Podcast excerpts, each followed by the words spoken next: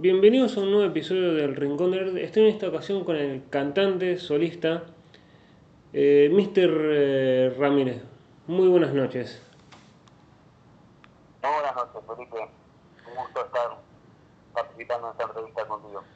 ¿Cómo nació el nombre Mr. Ramírez? Digamos, pues, alguien que te conoce, digamos, fu- fu- fuera de tu vida artística, dice, tiene nombre de documento, pero, digamos, artísticamente Mr. Ramírez. ¿Cómo nació ese nombre?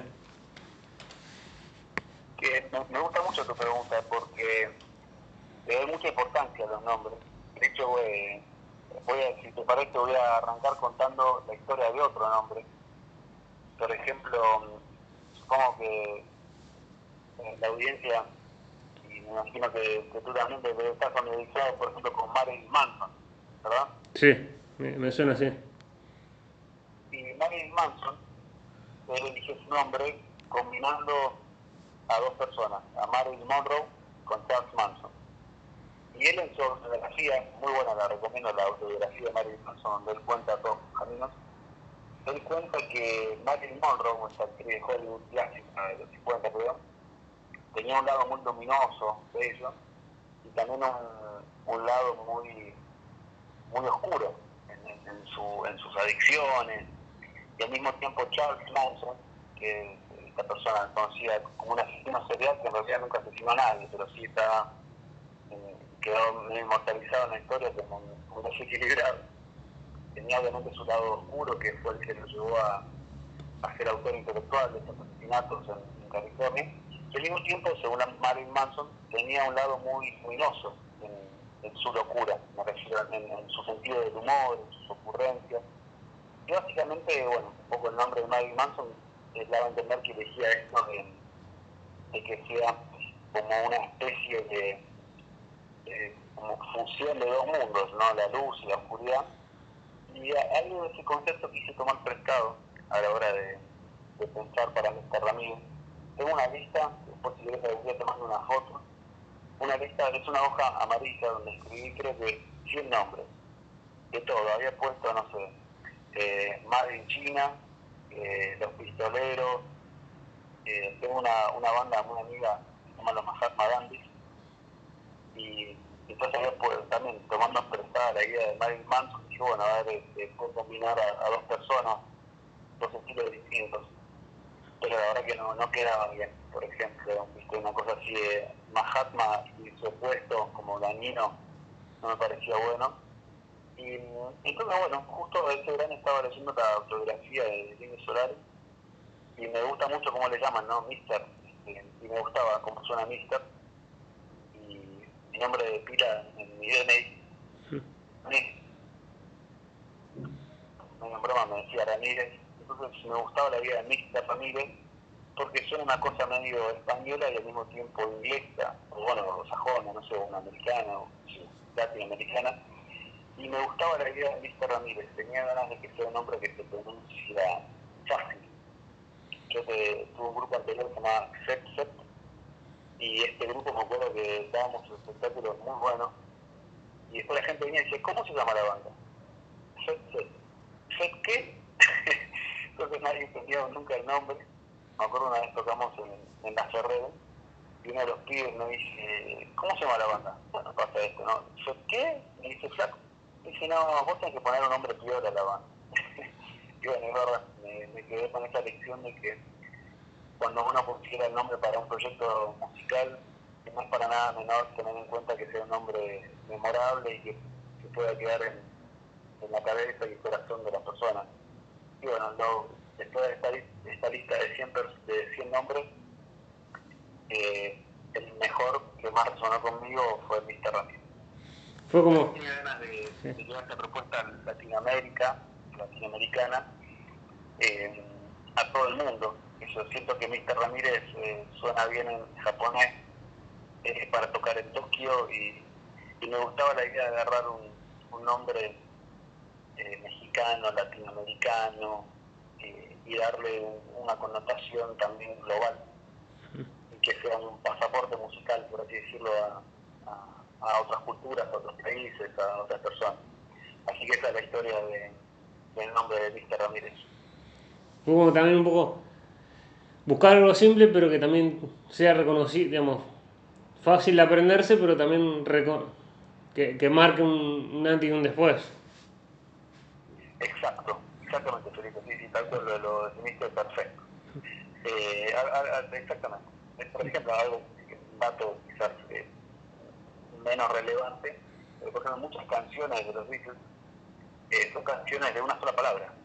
Help, Misery, Yesterday, Something, eh, Julia. Eso, hay varias canciones de los Beatles que son obviamente a malo musical, ¿no? obviamente inmortal e inmemorable. También ayuda a la memoria, ¿no? Me refiero si es un título de, una sola palabra, bueno, que colabora para que la persona disfrute y pueda no hacer tanto esfuerzo intelectual en aprender su nombre y disfrutar más de la música o de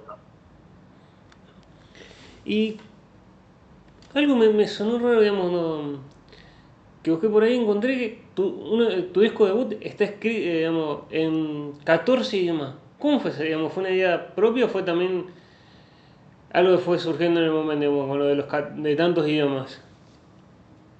Sí, sí, sí, que, gracias por tu pregunta. Esto sí, justamente como te mencionaba antes, con esta idea de, este pasaporte musical, por así decirlo, eh, lo que estuve pensando es que en ese momento estaba leyendo un libro del equipo de rugby de los All Blacks. Yo no practico rugby, pero sí me, siempre me sentía atraído por la filosofía eh, ganadora, ¿no? Casi invencible de, este equipo. Y lo, y lo que es que bueno, hablaban esto, de que uno tiene que fabricarse su propio idioma, ganar su identidad, y también como esta mezcla filosófica con también algo práctico, que dije, bueno, no quiero hacerlo obvio. Creo que a veces eh, el arte obvio a veces es repetitivo, no trae nada novedoso. Y creo que muchas veces eh, en la literatura, en la música, en el cine, eh, quizás a las miradas que rescatan lo no obvio traen mucha mayor riqueza que, lo, que lo ordinario. ¿Viste como dicen? En vez de ver lo extraordinario en lo ordinario entonces dije, bueno, ¿qué sería lo obvio? Hola, sí, me llamo fulanito, y este es mi disco, creo que eso era lo obvio.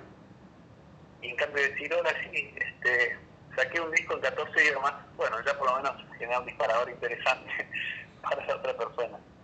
Entonces, este, tomando esto, quise romper los condicionamientos, que es lo obvio, que, un que alguien en Brasil saque un disco en portugués, que alguien en Argentina saque un disco en argentino, bueno, caso castellano español. dije, bueno, quisiera hacerle, como era mi primer álbum, dije, quiero hacer algo que realmente sea memorable o por lo menos original o disruptivo. Dije, bueno, en vez de sacar un disco de 10 canciones distintas, que la gente en estos tiempos escucha una, única canción de un disco de canciones. Bueno, en vez de sacar un disco de 10 canciones, voy a sacar la misma canción en 10 idiomas distintos. Y después dije, no, bueno, voy a hacerla en 14 idiomas. Y así fue como compuse una canción que, considero que es muy positiva, sí, al estilo de Don't Worry, Be Happy, de Bobby McFerry. Y, y, sobre todo me pasaba que la empezaba a cantar, no sé si sonaba bien en italiano, o por lo menos a mí me resultaba que sonaba bien en italiano, sonaba agradable en francés. Ya después los desafíos fueron más, más complejos a la hora de querer interpretarla en ruso, en japonés. Pero me ayudó mucho, por ejemplo, te comparto feliz de las estadísticas de Spotify, me comentaron que la, versión en japonés, eh, bueno, se que se pudo atravesar varios caminos y llegó a una audiencia japonesa. Me fijo, no tengo acá escuchar computadora a mano, pero por ejemplo, la canción se escucha en, no solo en Tokio, se escucha en Osaka, eh, en, en, Yokohama, en, en, Kyoto, en un montón de lugares que posiblemente si hubiera sacado una canción en español, bueno, no, no sé si hubieran sido no, no hubiera llegado eh, tan lejos como quise que llegue. Acá tengo justo, mira, tengo las estadísticas, si te sirve es algo divertido para los que me están escuchando, comparto. Por ejemplo, la canción en japonés sonó en Toshima, Suginami-ku, Setagaya-ku, Kagoshima, Mabashi, Fuji, Tosu, Nakayoro, Owari Asuchi, Kanesawa, Yuki, Shinagawa.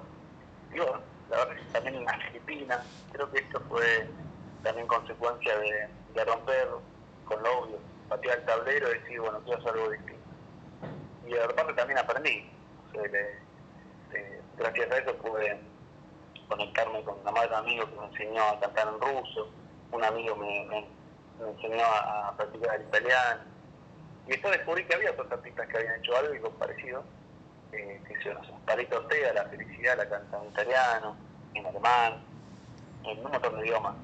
Y me parecía algo divertido, ¿no? De, de poder jugar con eso. Y esa fue un poco la idea. Dije, bueno, qué lindo sería, bueno, y realmente qué lindo sería fue, qué lindo que fue hacerlo.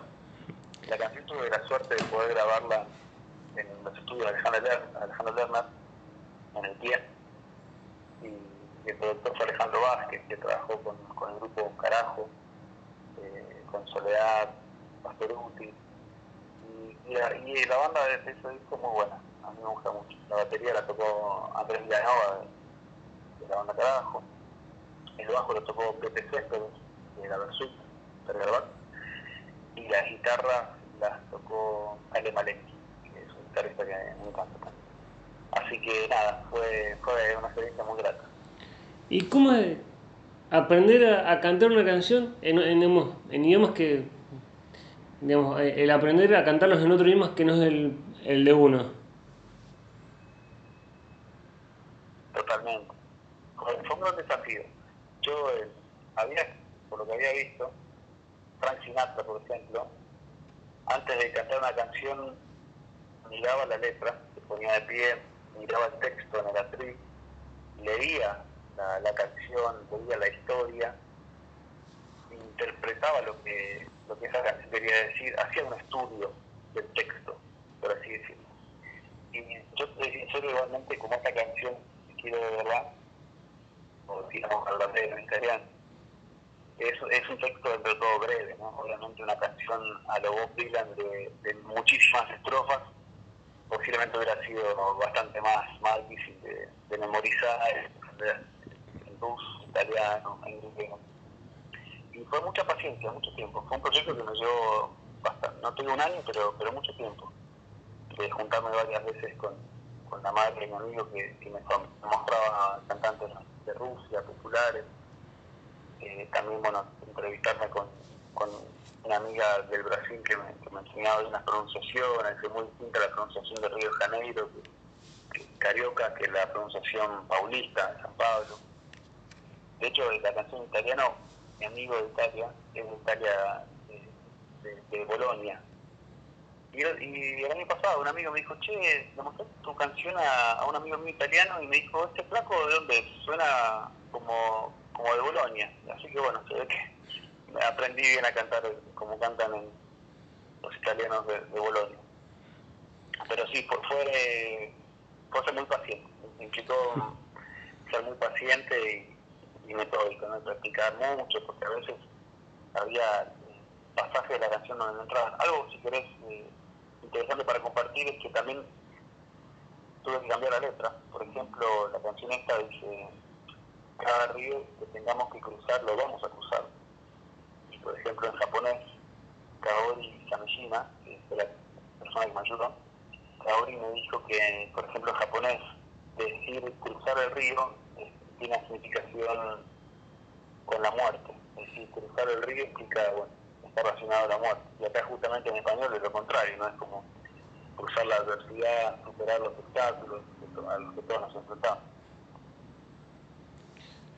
¿Y cómo es haber digamos, grabado con, con gente de la que mencionabas, digamos, de la Versuit, y, o en lugares con, digamos, donde ha grabado Alejandro Lerner, o en estudios como el, en el de Cerati, o, o gente, digamos, reconocida, y, que tiene una historia? ¿Es, digamos, se siente como, bueno, voy a grabar, o es como, mira dónde estoy grabando? Sí, totalmente, totalmente. Qué, qué, qué linda pregunta.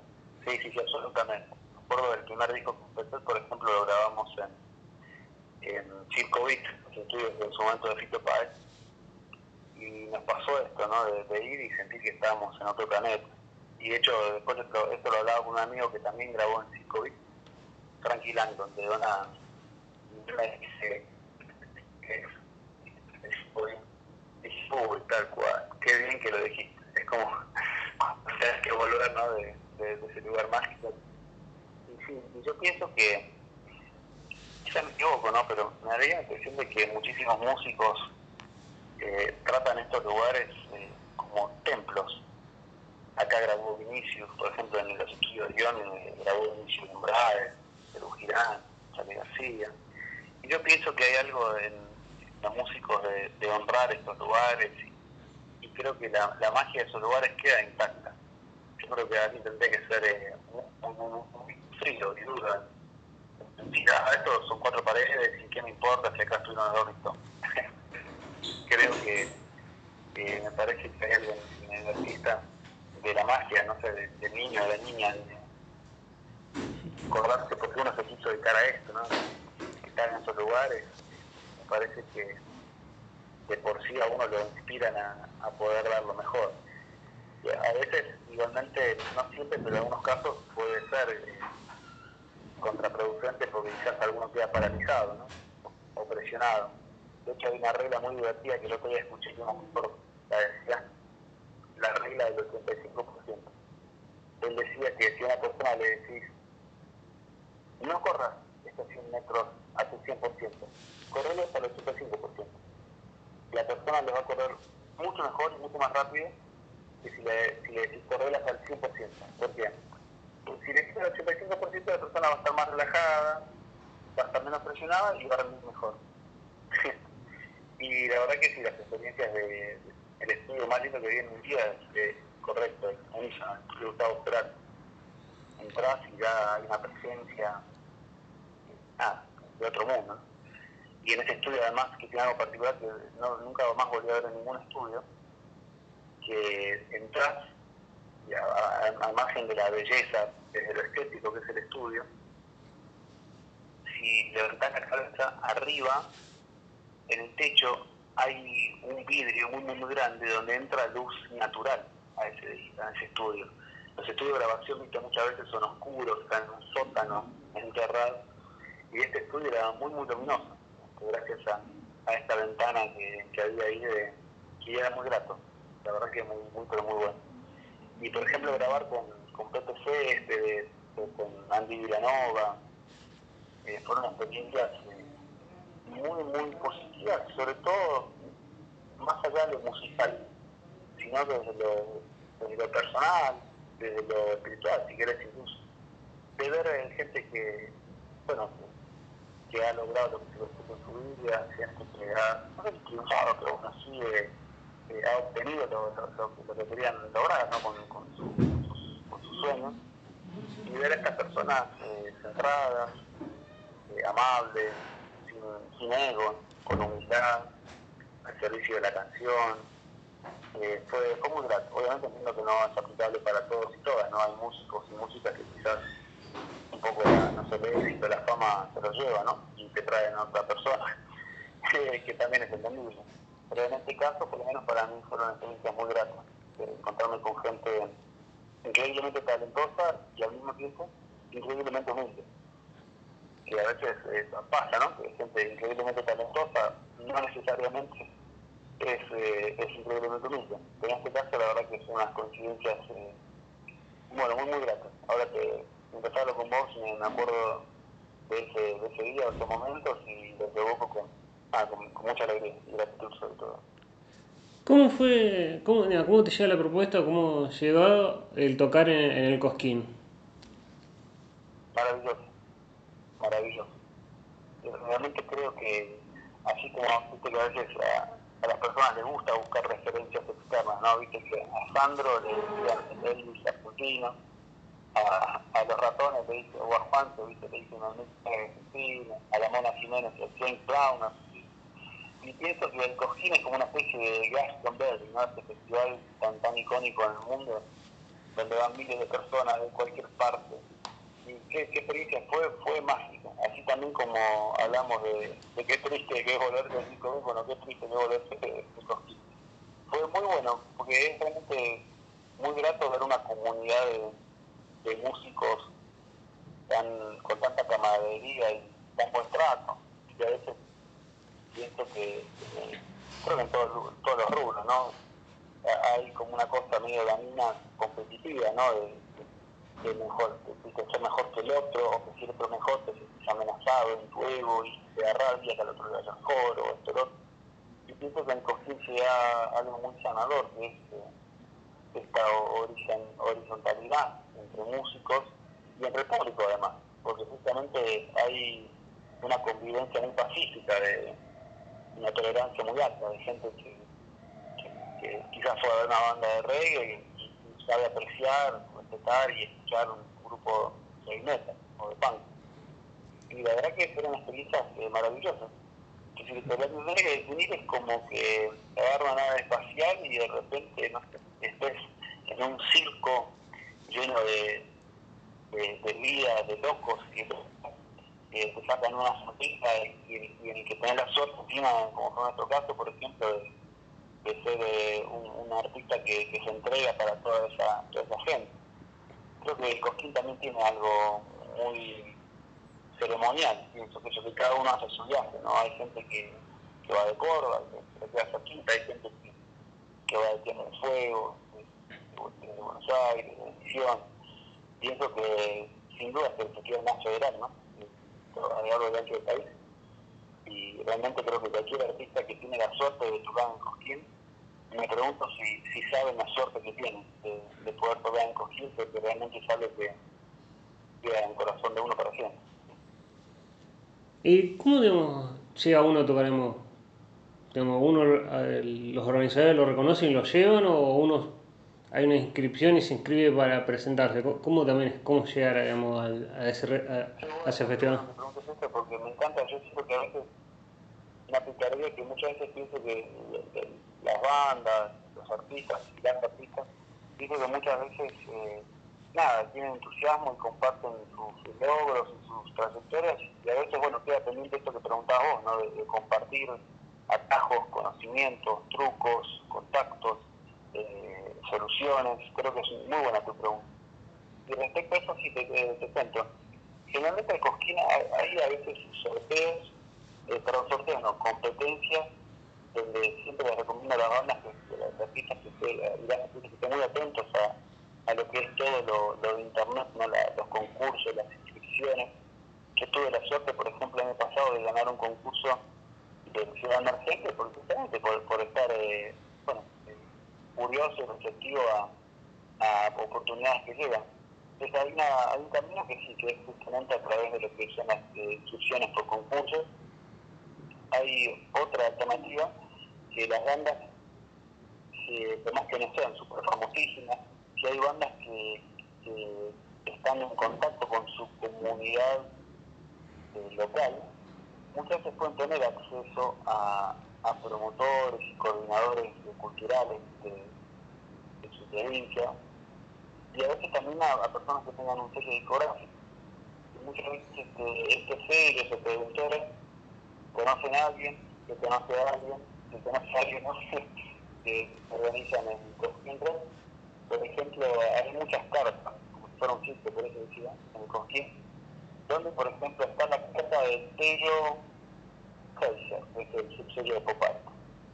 Está la carpa de Rey. Es decir, eh, en ese sentido yo creo que sería prudente o sugerir a, los grupos que contacten, que manden su música, por ejemplo, a la productora Copar,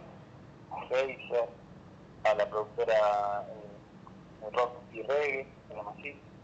Eh, hay muchas productoras, otra que se llama Gona Go, hay otra productora que de Music, S como Susana Music, que la, el director es Alejandro Varela, y estos sellos tienen sus propias plazas y carpas, entonces generalmente si una banda logra formar parte de un sello, muchas veces estos mismos sellos toman el trabajo y el esfuerzo de poder llevar el grupo a Cosquín Rock. Esas serían algunas de las, de, las sugerencias que tendría para compartirle a, las personas que nos escuchan. Eh, ¿Cómo fue o qué sensación te generó digamos, el estar nominado a los premios Gardel? Muy, una, una sensación única. Yo me acuerdo que era chico y, y miraba en la televisión, ¿no? La, la ceremonia de premio Barreto, miraba Charlie así, no sé, Sosa, y esta cosa como si fuera, no sé, que están en Las Vegas, que son los Grammy, van a salir Ron Stones, esta misma fascinación, miraba la tele, miraba a su papá, y de repente estar ahí una cosa espectacular. Me pasó lo mismo cuando eh, más de chico escuchaba los ratones paranoicos y de repente estar eh, grabando con Juan, eh, tocando antes de Juan, en fue único. Yo no quiero exagerar diciendo de, de, realización personal, porque ahí caemos en un error eh, muy exitista, de decir, ah, si me sale bien soy valioso, si me sale mal no soy nadie, no, está pésimo, no hay que pensar las cosas uno siempre tiene que hacerlas con corazón, independientemente del resultado. Obviamente este tipo de situaciones eh, muchas veces uno las vive como una victoria espiritual, en el de, de, que le da un sentido al esfuerzo, al camino, y de toda la ruta que, que uno fue dando con esos pasos. Y obviamente te soy sincero, si ves te cuento como un, una contra respuesta, que el día de la nominación, por ejemplo, fui y me acuerdo que unas categorías antes habían nominado la nominación a Mejor Álbum de Rock Pesado. Y el premio lo ganó la Renga. Y de repente el, presentador ahí dice, ganador La Renga. Hola. La Renga. Eh, ¿Hay alguien de La Renga para recibir este premio, por favor? Nadie fue a recibir ese premio. Y me encantó esa actitud eh, de no necesitar eh, estatuitas de premio, de nominaciones, de decir, eh, ah, hablando mal y pronto, ¿no? Me chupa huevo. Y la verdad que me pareció muy muy genuino, muy heroico, muy romántico, muy, muy rockero. Eso de decir, eh, ¿qué me importa? No mira, que taquitos que los premios, los diplomas, yo sí quiero y no lo que digan papel con una taquita. y la verdad que, que me pareció excelente. Este año, en el 2015 fue, la reina se ganó ese primero y no, no lo puedo, yo ahí, viste como, ¿qué no se quedó ahí? pero volví a llevar la conductora. Y para alguien que hemos, te está escuchando ahora y digamos, dice, quiero escuchar algo de Mr. Ramírez, ¿qué género digamos, de música hace digamos, para, alguien que no, no te conoce? Muy bueno. Eh, yo creo que mi corazón está puesto en el rock and roll, entonces pienso que, una canción que, que está con un ánimo, buen humor eh, y ganas de ver, está tu corazón igualmente, ¿qué estilo de música? Me atrevería a decir que es bastante eh, diferente, porque a mí justamente me gustan los artistas que son diferentes. Por ejemplo, por eso me gusta Gustavo Cerati, por eso me gusta David Bowie, que un disco no tiene nada que ver con otro, una canción no tiene nada que ver. Y no, no estoy hablando mal de, la, de las bandas que hacen un único estilo musical, ¿no?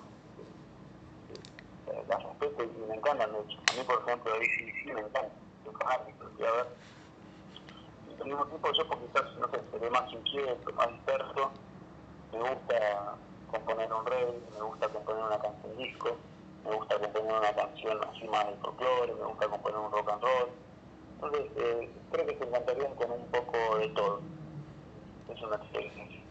Este, y también, eh, bueno, es una forma también de decir, bueno, si no te gusta esto, te puedo compartir otra canción que, se llama de esto Así que, qué sé yo, eh, lo, lo, viviría así. No sé, por ejemplo, hay una referencia, no sé, de Rolling Stones, me tienen canciones bastante distintas. Tiene canciones rockeras, tienen canciones acústicas, tiene algún que otro reggae, no, no tiene un único estilo musical de repetir. Así que, sobre todo para, para escuchar la música, pero para verla, sí que se encontrarían con un muy, muy salvaje. Me gustan mucho las interpretaciones de Sandro, que están llenas de calor, son fuertes, calientes, son, son salvajes, eh, son furiosas. Ese estilo generalmente es el, el estilo de, de, los shows que nos presentan. ¿Y cómo fue, digamos, abrir para otro artista, como puede ser Juan, para, para alguien, digamos, para un monstruo de la música, como también puede ser los violadores? ¿Cómo, digamos, se abre normalmente o es como eh, con miedo para no equivocarse y, no te mire mal el, el, artista que viene después de vos? No, buena pregunta. No, generalmente siempre eh, la, misma estructura de, de, del momento, de ese escenario, de la productora, eh, ellos mismos están encima de estos detalles. De que el show tuyo no, no dure más que el del otro, que, bueno, siempre hay un entendimiento, ¿no? De, cortesía también. Por ejemplo, Papo decía, cuando alguien me invita a tocar un solo, yo nunca toco mejor solo eh, con, con, cuando me invitan a tocar. ¿Por qué?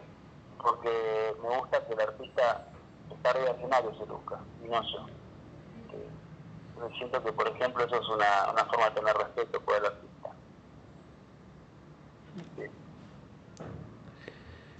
¿Y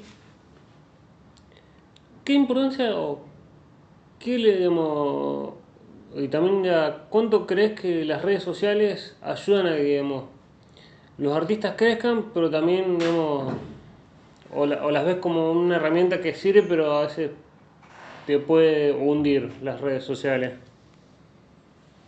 Qué buena pregunta. Mira, yo te soy sincero, el día que en un foro de músicos que, por ejemplo, decían generalmente si tenés, ejemplo, tenés que tener una forma de decir, ¿no?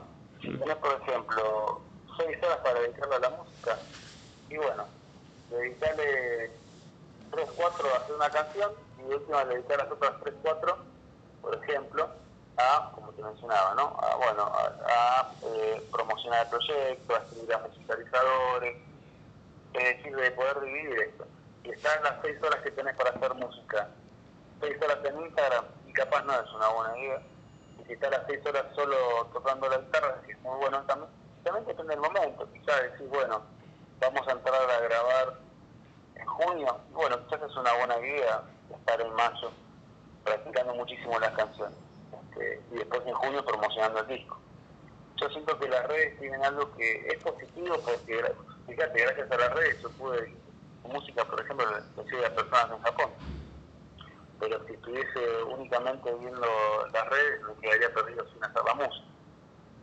Yo lo que, si, otro, si querés por así decirlo, consejo que, daría es que si tenés 100 pesos para gastar y no te gastes 99 en, en, grabar el disco y ese peso que te sobra en, en echarle nafta a la combi para salir a tocar.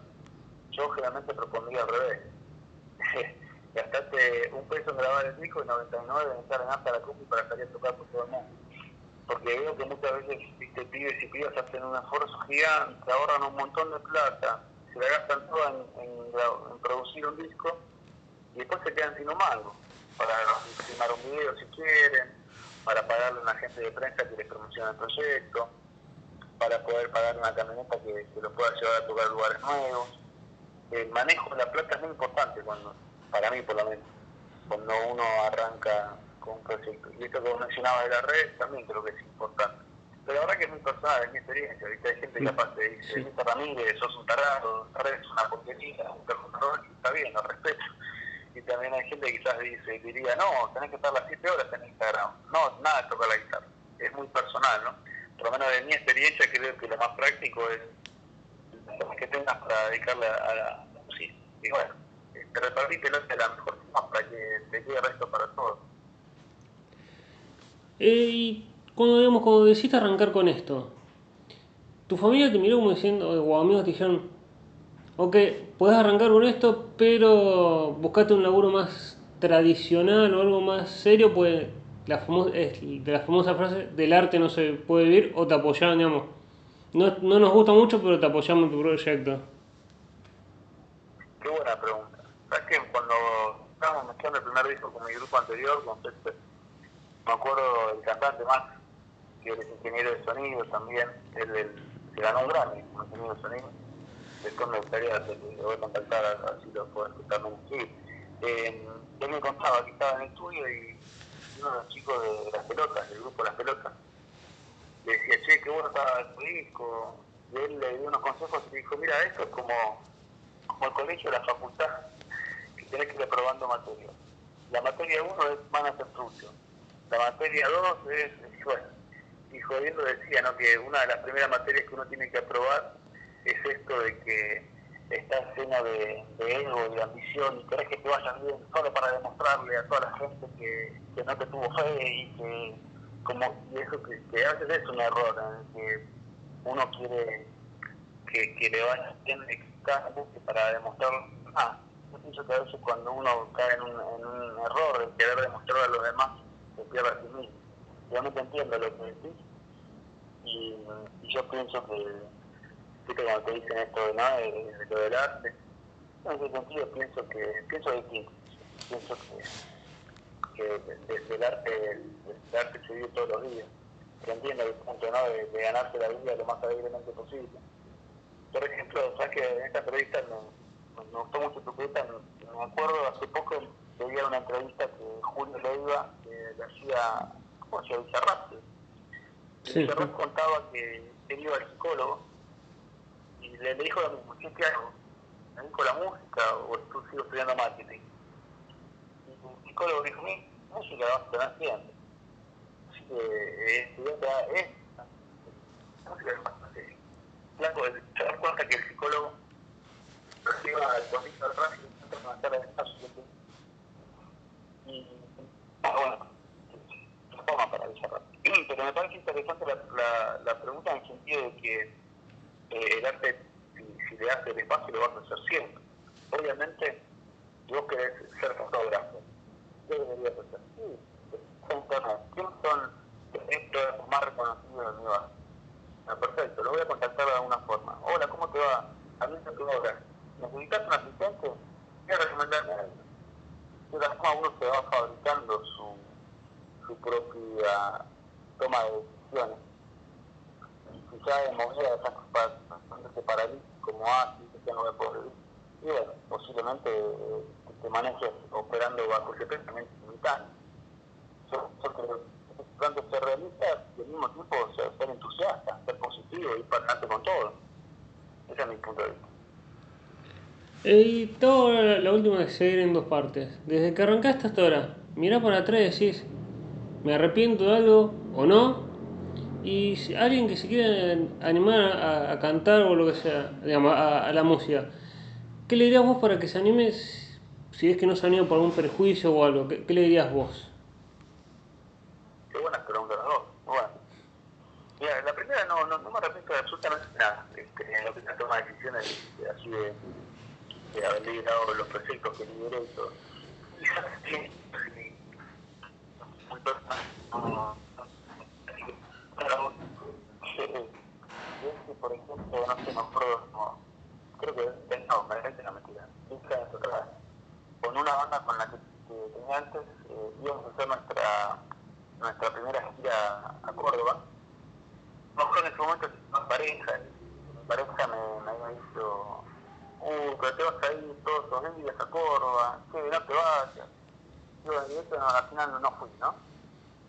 Y después obviamente, bueno, pareja no, no, no, no, y, y ahora yo que no sé si me arrepiento, pero sí siempre me acuerdo, por así eh, que no me fui a esa gira de Córdoba, que iba a ser mi primera, primera gira de Córdoba, por, porque nada, quise satisfacer a otra persona que hoy no está en mi vida.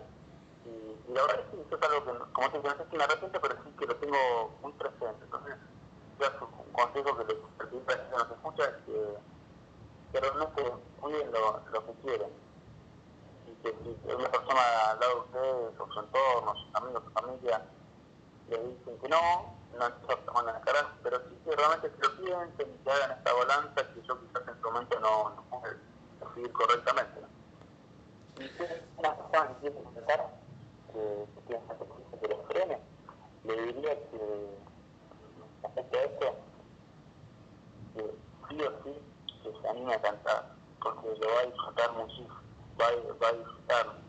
Y en ese sentido que, que no se imponga expectativas de ah, bueno, si canto tengo que ser famoso, si canto tengo que cantar como Freddie Mercury o como Maribel, ¿no?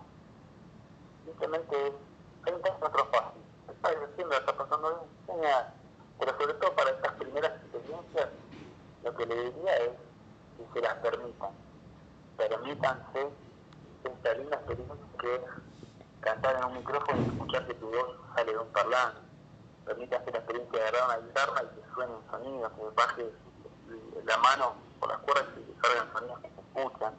Y no importa si hay percantinado o sugeriría? Que se permitan estas experiencias, porque me da mi perfil que van a ser muy buenas. Si quieres como un consejo con respecto a eso, que, no se impongan expectativas. Tengo que ser mejor guitarra. No, no. Ni siquiera tengo que divertirme. Quizás agarrar la guitarra y no te divertís, pero por lo menos te permitís esa experiencia. Eso sería mi consejo. Que, no, sobre todo, si eres más orientado que preguntaste específicamente, por ejemplo, cuando uno hace una canción, el primer paso siempre es suspender la crítica que tenemos en cabeza. Ay, no, esta canción me suena re poco rockera, no, no la hago. Ay, no, esta letra re chota, no, no la No. Deja que salga todo. Salgan todas las canciones que no te gustan, que salga la voz, tu voz afinada, que salga todo, deja que salga todo. Y después cuando sale todo, ahí es que te gusta. Entonces, eh, lo que le diría que un equipo de date gustita, eso diría. Bueno, muchas gracias, Mister, por permitirme entrevistarte y por, esta gran entrevista que acaba de salir. No, por favor, gracias a vos, gracias a vos por este espacio, gracias a, a personas como vos, estos espacios justamente mantienen viva la llama de la cultura, que hoy, sobre todo en estos tiempos pandémicos, que es más difícil en espectáculos, acceder a artistas, estos espacios que, que tenían personas como vos hacen que, las personas nos conectemos y, y culture el arte.